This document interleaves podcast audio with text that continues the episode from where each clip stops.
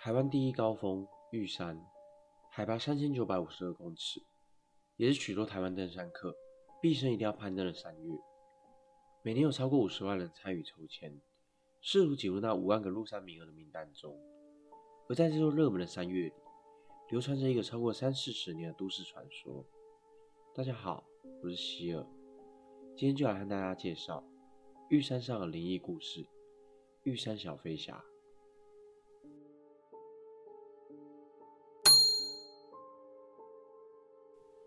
在攻顶玉山主峰前，一定会经过排云山庄，而这座山屋也是攀登玉山前的重要休息地。原本只是一个以木板搭建的简陋公寮，在一九六五年经林务局重新整建，才成为如今的排云山庄。而故事也是从这里开始。整建后的排云山庄分别有两名管理员，老胡和老朱负责轮班管理。大约在一九七五年的某一个平日。已经在排云山庄服务近十年的老胡，在这一天独自在排云山庄值班。那时的玉山，只有在假日才会有登山客前来投诉，平日整座山除了排云山庄的管理员和气象观测站的工作人员，几乎不见其他人影。当晚气候严寒，入夜后更是大雪纷飞，因为并没有山友入住山庄，老胡早早就已经上床就寝。忽然间，一连串急促的敲门声将他从睡梦中惊醒。老吴看了手表，竟是半夜两点半。究竟是谁会在深夜来到这海拔三千多公尺的山庄投诉？老吴穿上外套下楼应门，当门一打开，一个人影也没有。而更让人毛骨悚然的是，附近的雪地上也没有任何脚印。那会是谁在深夜敲响了排云山庄的大门？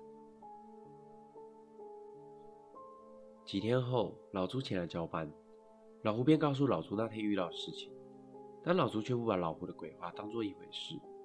他认为老胡只不过是在做梦，梦到连现实都分不清楚。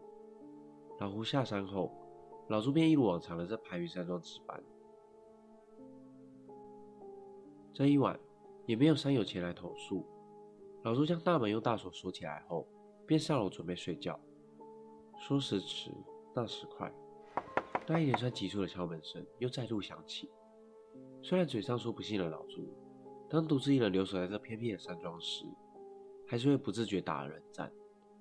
老朱透过门缝往外看，看见了三名穿着黄色雨衣的人。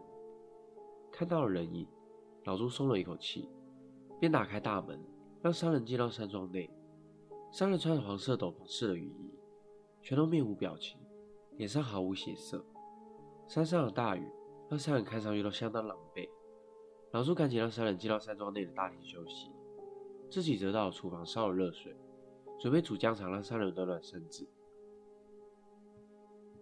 当老朱拿了山友记录簿回到大厅准备给三人登记时，刚刚那三人竟然消失得无影无踪。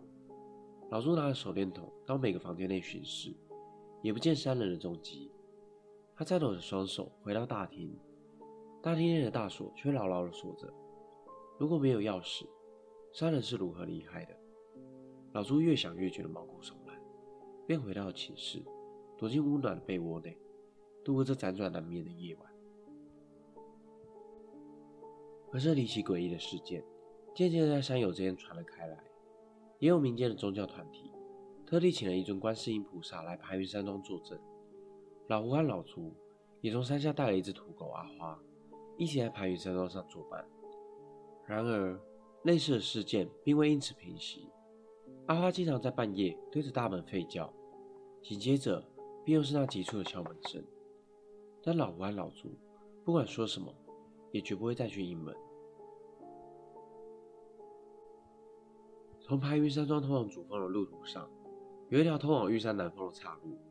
早前并没有明确的路标，因此。许多登山队会在此迷路，而这个岔路口也非常邪门。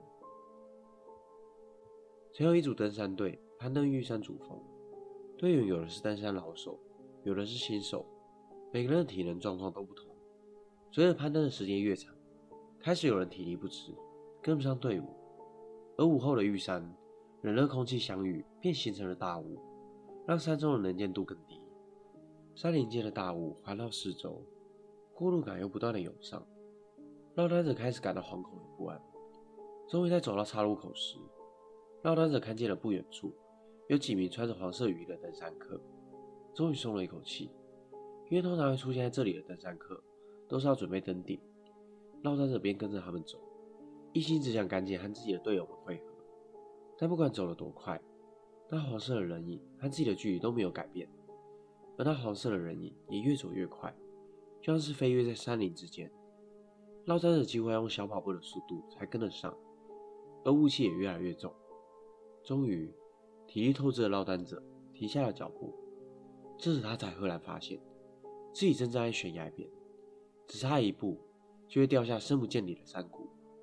抬头一看，那穿着黄色雨衣的人影早已消失。才刚从鬼门关前走一回的落单者。还没从惊恐之中回过神来，就听见了队友们的呼喊声。队友从另一个方向回来找他，他才意识到，那些黄色人影所走的路线，并不是登顶之路，而是一条通往断崖的死路。后来陆续有传闻，许多在玉山迷路的登山客，遇见了几名穿着黄色雨衣的人为他们指路，但往往都是通往一条错误的路线，让许多登山客们。迷失在这座山里，而这神秘的黄色雨衣人就被人们称之为玉山小飞侠。在玉山上，还有一起最离奇的山难事故，是发生在一九八七年的周冲坤事件。周冲坤和同去的登山队在攀登玉山东峰时，在东峰山壁的建沟处失踪。据队友称，当时曾在远处看着周冲坤走进岔路，但不管怎么呼喊他。他却自顾自地走去，在队友们追上前时，早已不见人影。而经过大批的搜救人员连日的搜索，均无所获。然而，没想到，约莫在两年后，周冲坤的遗体被人发现在东风的建构处附近。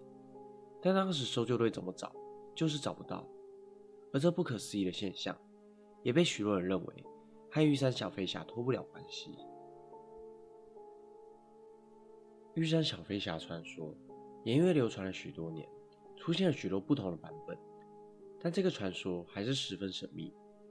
后来还有人说，玉山小飞侠原本是三名好友相约一起登山，却在还没登上主峰前就遇上了山难，因此许多登山客在请玉山小飞侠引路时，往往都不是通往主峰的路线。不过这也是网友们杜撰出来的玉山小飞侠真相。仍然不得而知。今天影片就到这边，我每周都会持续更新。如果还想看更多都市传说的话，欢迎订阅我的频道，并开启小铃铛，才不会错过最新影片上传的通知。我是希尔，我们下次见。